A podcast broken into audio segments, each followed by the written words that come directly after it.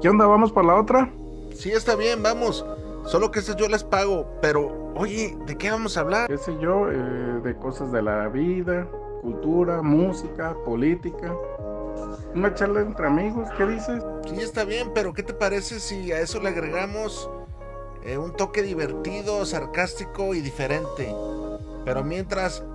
Vamos, por, la, otra. Around the world. Ladies and gentlemen, let's get ready to!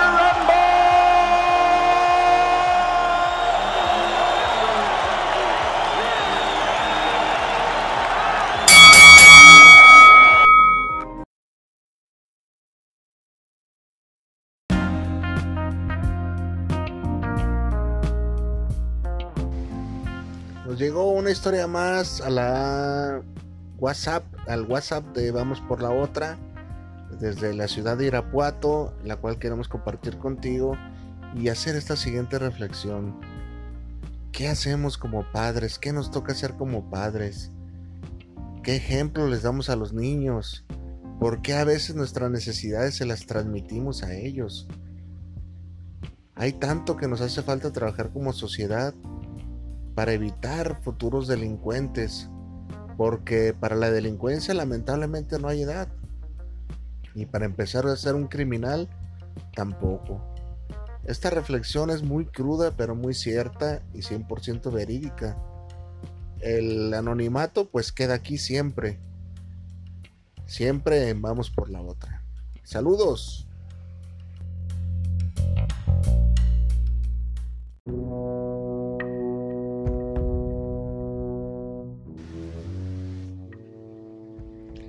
Ya pasó bastante tiempo desde que vi a mis amigos, a los que en aquel entonces éramos amigos.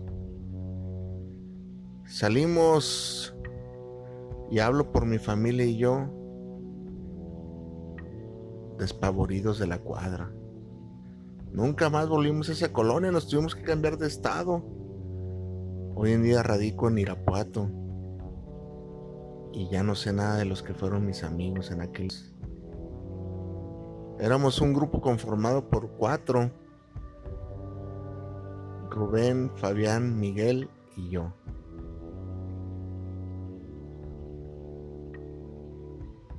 Tengo ya rato viviendo acá, aproximadamente 20 años. Y esta historia que te voy a narrar me trae pesadillas todavía. No me deja vivir tranquilo. La conciencia me perturba. La conciencia es consejera de mi día a día. Como gota de agua, a diario me recuerda aquel suceso. No hay justificación para lo que hicimos, mis amigos y yo. Estamos condenados. Por aquellos años todo era diferente, éramos ingenuos, éramos niños y no sabíamos los alcances de nuestra vagancia que estábamos a punto de hacer. Miguelito, como le decíamos, era el más morro de la bolita en la que andábamos nosotros. De verdad que hoy en día me arrepiento y trato de borrar ese maléfico día, fatídico día. He ido con psicólogos, he ido con doctores y nada me tranquiliza. Ese recuerdo aún perturba mi alma, aún reclama mis sueños, aún, aún abruma mis miedos. Estamos allá en Guadalajara y es por eso que me animo a contarte la historia, porque sé que ustedes son de allá. Hoy en día recurro a, la tecnología para ver cómo ha cambiado la zona donde vivía y dónde ocurrió lo que ocurrió. Y ya nada queda de aquel parquecito, de aquella zona forestal donde hicimos lo que hicimos mis amigos y yo. Seguido por las tardes íbamos allá a reunirnos. Había muchos árboles. Era un parque grandísimo. Hoy en día creo que le llaman la cima en Zapopan. Había muchos árboles, se nos hacía grandísimo. hacíamos casitas en, en, en los árboles arriba. Inventaban mil juegos. Tendríamos 12, 13, 11 y 9 años. Miguelito era el más pequeño. Todavía me acuerdo cuando aquel entonces salió ese juego. El PlayStation. Todo el mundo quería tener un PlayStation. No me lo vas a creer. Yo mismo se lo pedí a mis padres. Y pues naturalmente no había el poder económico para adquirir algo de ese calibre. Mis amigos y yo corrimos con la misma suerte, ninguno tenía dinero en sus casas. Nadie, nadie, nadie. Hasta que se nos ocurrió la brillante idea y estúpida idea entre los cuatro de fingir un secuestro. De fingir un secuestro para cobrar el rescate y con ese rescate poder cobrar la recompensa y con la recompensa poder comprar con nuestro PlayStation. Era nuestro plan infantil, estúpido, incoherente, incongruente y tonto. Plan que tenemos para sacar ingresos, para así comprar nuestra consola de videojuegos. ¿Quién? ¿Quién sería? El hijo único de esa familia, de la familia Sánchez Uriarte, era Miguelito. Y, Miguelito accedió. Iba a hacer ese sacrificio por nosotros, Miguelito en su inocencia. Se prestó para ser autosecuestrado. Dimos marcha pues con el plan, como teníamos pactado. Maquiavélicamente, ese día nos reunimos en el parque por ahí de las 6 de la tarde y ya no llegamos a ninguna de nuestras casas y a Miguelito lo dejamos ahí, en la casita de cartón que habíamos construido abajo de un árbol, sobre un barranco. Él sabía las indicaciones que se tenía que quedar ahí. Le damos un lonche de jamón para la noche y él accedió. Quería una consola al igual que nosotros y tendríamos que correr, cualquier riesgo.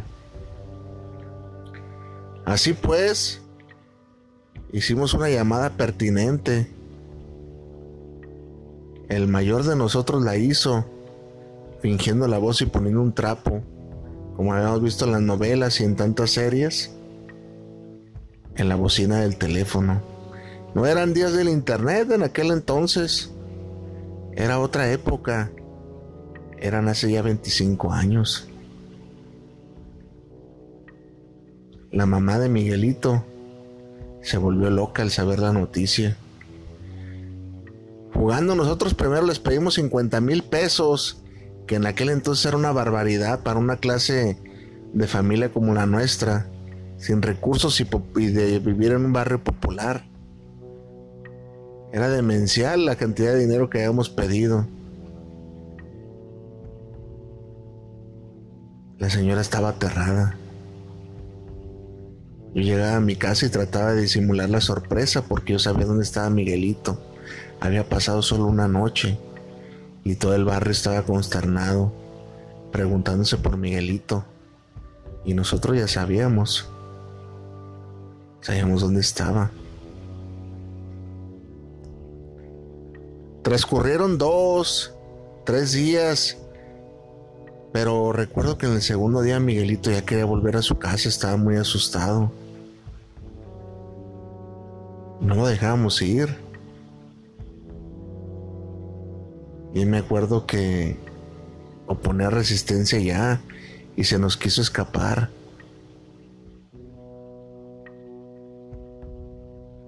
Mediante un golpe le dio una cachetada. Fabián a Miguelito.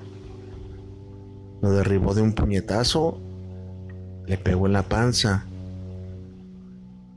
y le dijo que se estuviera quieto, que ya no había vuelta atrás, que todos estábamos involucrados y lo que menos quería Fabián era que Miguelito regresara a su casa y denunciara a quienes eran sus secuestradores, aunque él mismo fuera parte del secuestro. Se, se había acabado el juego ya, eso ya no era un juego, Pasó a ser un secuestro verdadero, auténtico y con todas las formas y mañas. Miguelito estaba llore y llore y llore. Nunca olvidaré su llanto. Dentro de lo que cabe yo también estaba asustado, creo que hasta más, que Miguelito. Pero no lo demostraba. No lo demostraba porque me sentía muy machín. No quería demostrar ese terror que sentía por hacerle lo que le estamos haciendo a Miguelito. No dejaba de llorar y la respuesta a eso Fabián la tenía. Me empecé a golpear más, más y más. Y luego después nos les unimos también nosotros y lo golpeamos. Hoy te lo digo con arrepentimiento, lo golpeamos hasta que quedó inconsciente. Se nos había ido la mano y Fabián creyó que lo habíamos matado a Miguelito. Y no había sido así. Eso es lo que me da más remordimiento. Cavamos, cavamos una tumba improvisada donde sería sepultado el cuerpo de Miguelito. No queríamos tener evidencias. Nuestra mente infantil no daba para más. Éramos pequeños criminales ya. Y no daba para más. Lo primero que se nos ocurrió es hacer un, una fosa improvisada. Y así fue como le hicimos, de poca profundidad, porque nos costó mucho trabajo. En esos entonces la zona forestal era poco transitada, solamente algunos marihuanos y parejitas que iban a tener intimidad. Pero para nuestra suerte ese día nadie pasó. Ocultamos el cuerpo de Miguelito y lo sepultamos. No obstante, seguimos con nuestro mecabélico plan. Seguimos hablándole a la familia, ya no pedíamos los 50 mil, ni los 20 mil, ni los 30 mil. Pedíamos únicamente dos mil pesos dos mil pesos para comprar nuestra consola. Éramos tres mozalbetes ya nada más. Que no sabíamos lo que estábamos pidiendo ni a qué costo. Estaba yo horrorizado, empecé a tener pesadillas desde aquel día. Debo confesar que yo era el más arrepentido, a Fabián yo lo veía muy natural. Y yo bajo las órdenes de Fabián no me podía rajar. Qué tristeza en lo que nos habíamos convertido los tres que quedábamos. Nos llevábamos, tratamos de no estar juntos para no levantar sospechas, pero la policía empezó a hacer indagatorias porque en el barrio sabían que Miguelito siempre se andaba con nosotros. Y así fue. Así fue como cuando dieron con nosotros. La historia no termina aquí.